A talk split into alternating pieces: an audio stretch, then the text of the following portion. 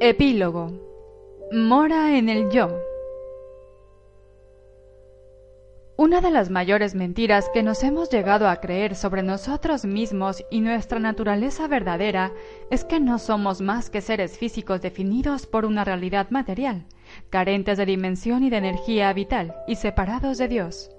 No obstante, estoy seguro de que a estas alturas ya sabes que Dios se encuentra en nuestro interior y a nuestro alrededor no conocer la verdad sobre nuestra identidad real, además de esclavizarnos, reafirma que somos seres limitados viviendo una vida lineal carente de auténtico sentido. La máxima de que más allá del mundo físico no existen reinos ni vida y que no tenemos ningún control sobre nuestro destino no es una verdad que debamos aceptar nunca. Espero que este libro te haya ofrecido algunos conocimientos para ver quién eres realmente. Eres un ser multidimensional que crea su propia realidad. La finalidad de este libro es ayudarte a aceptar esta idea como tu ley y tu nueva creencia. Deja de ser tú significa que tendrás que despojarte de tu mente y crear otra nueva. Pero cuando nos desprendemos de nuestra antigua vida o de nuestra mente conocida y empezamos a crear otra nueva, hay un momento entre los dos mundos que no se parece a nada de lo que conocemos, y la mayoría de las personas, al sentir este vacío, nos apresuramos a volver a lo conocido. Ese lugar de incertidumbre, lo desconocido, es el que los inconformistas, los místicos y los santos conocen como la tierra fértil. Vivir en el reino de lo imprevisible es ser todas las posibilidades a la vez. ¿Podrías sentirte cómodo en este espacio vacío? Si es así, te encuentras en la trama de un gran poder creativo, el yo soy. Al cambiar en el aspecto biológico, energético, físico, emocional, químico, neurológico y genético, y dejar de vivir aceptando inconscientemente que la competitividad, las luchas, el éxito, la fama, la belleza física, la sexualidad, los bienes materiales y el poder lo son todo en la vida. Nos liberamos de las cadenas de lo mundano. Me temo que esta llamada receta para triunfar en la vida nos ha hecho buscar las respuestas y la auténtica felicidad fuera, cuando las verdaderas respuestas y la auténtica felicidad siempre han estado dentro de nosotros. ¿Dónde y cómo podemos encontrar nuestro yo verdadero? Creando una persona condicionada por las asociaciones con el mundo exterior que perpetúa la mentira, o identificándonos con algo en nuestro interior que es tan real como cualquier elemento del exterior, y creando una identidad única con una conciencia y mente que podemos emular? Así es. Se trata de la fuente infinita de información e inteligencia, tanto personal como universal, inherente a los seres humanos. Es una conciencia energética llena de una coherencia tan profunda que cuando fluye por nuestro interior solo podemos llamarla amor. Cuando la puerta se abre, la frecuencia de esta conciencia acarrea una información tan vital que cambia quién somos desde dentro. Es una experiencia para la que he aprendido humildemente a vivir. Espero que sepas que siempre puedes acceder a ella, si decides hacerlo.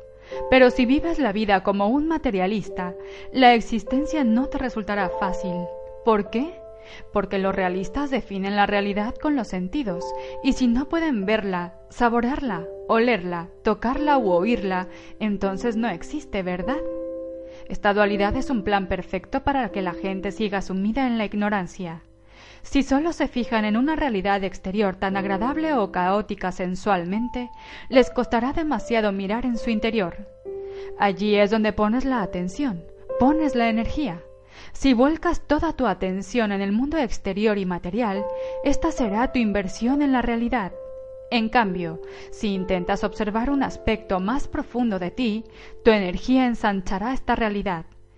Tú como ser humano, eres libre de poner la atención en lo que quieras.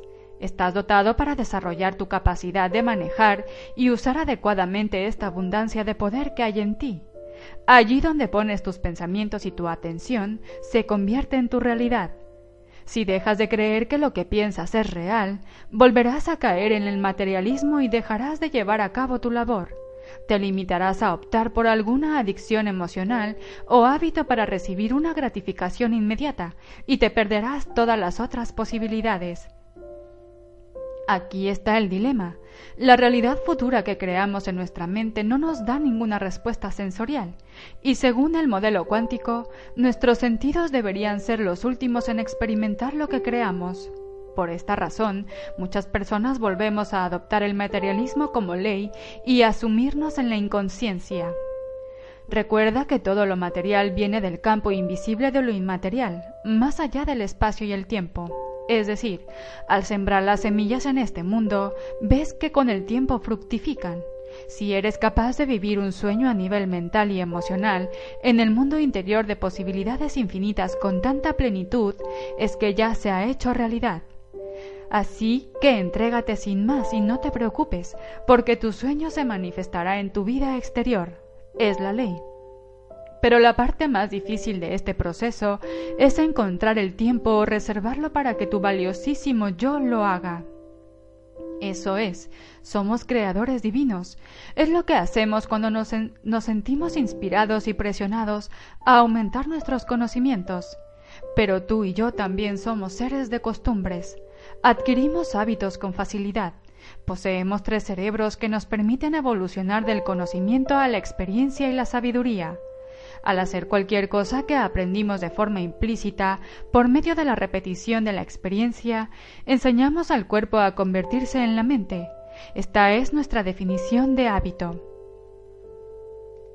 El problema está en que hemos adquirido hábitos que limitan nuestra verdadera grandeza. Las emociones de supervivencia, que tan adictivas son, nos hacen vivir limitados, sintiéndonos separados de la fuente y nos olvidamos de que somos creadores.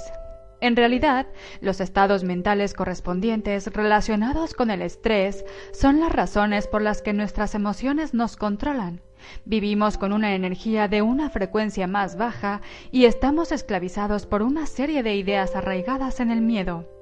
Estos estados psicológicos denominados normales son los que la mayoría hemos aceptado como habituales y comunes, son los verdaderos estados alterados de conciencia. Por eso quiero subrayar que la ansiedad, la depresión, la frustración, la ira, la culpabilidad, el dolor, la preocupación y la tristeza, emociones que miles de millones de personas expresan normalmente, son la razón por la que las masas llevan una vida desequilibrada y alejada del verdadero yo y tal vez los supuestos estados alterados de conciencia alcanzados en la meditación durante los auténticos momentos místicos son en realidad los estados de conciencia naturales que todos deberíamos intentar vivir a diario, y yo comparto esta opinión. Es hora de despertar y ser un ejemplo viviente de la verdad. No basta con adquirir estos conocimientos, es hora de vivirlos, manifestarlos y ser la causa en todos los aspectos de nuestra vida. Cuando tú y yo encarnemos tales ideales como la verdad y los convirtamos en un hábito, se volverán en parte de nosotros.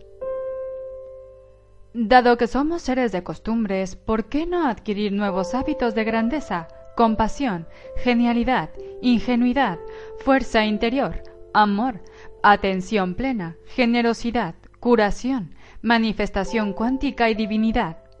Desprender las capas de aquellas emociones que decidimos memorizar como identidad. Deshacernos de nuestras limitaciones egoístas a las que tanto poder hemos dado. Abandonar las ideas y percepciones falsas sobre la naturaleza de la realidad y el yo superar las habituaciones neurales de los rasgos destructivos que están socavando siempre nuestra evolución y renunciar a las actitudes que nos han estado impidiendo conocer quién somos realmente, forma parte de encontrar el yo verdadero. Hay un aspecto del yo que es un ser bondadoso, esperando tras todos estos velos. Es quien somos cuando no nos sentimos amenazados, ni nos da miedo perder algo, ni intentamos complacer a todo el mundo, ni nos apresuramos a triunfar, ni competimos por llegar a la cima a cualquier precio, ni nos arrepentimos del pasado o nos sentimos inferiores, abatidos, desesperados o ávidos.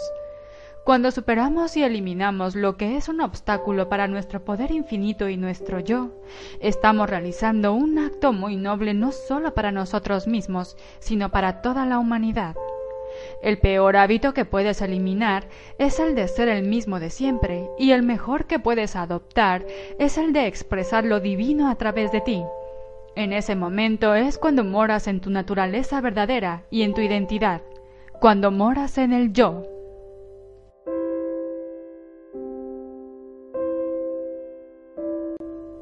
Este es el final del audiolibro Deja de ser tú.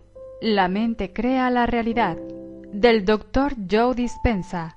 Muchas gracias por haberlo escuchado. No olvides que en mi canal encontrarás más audiolibros y no te pierdas los que próximamente estaré grabando. Espero que lo hayas disfrutado.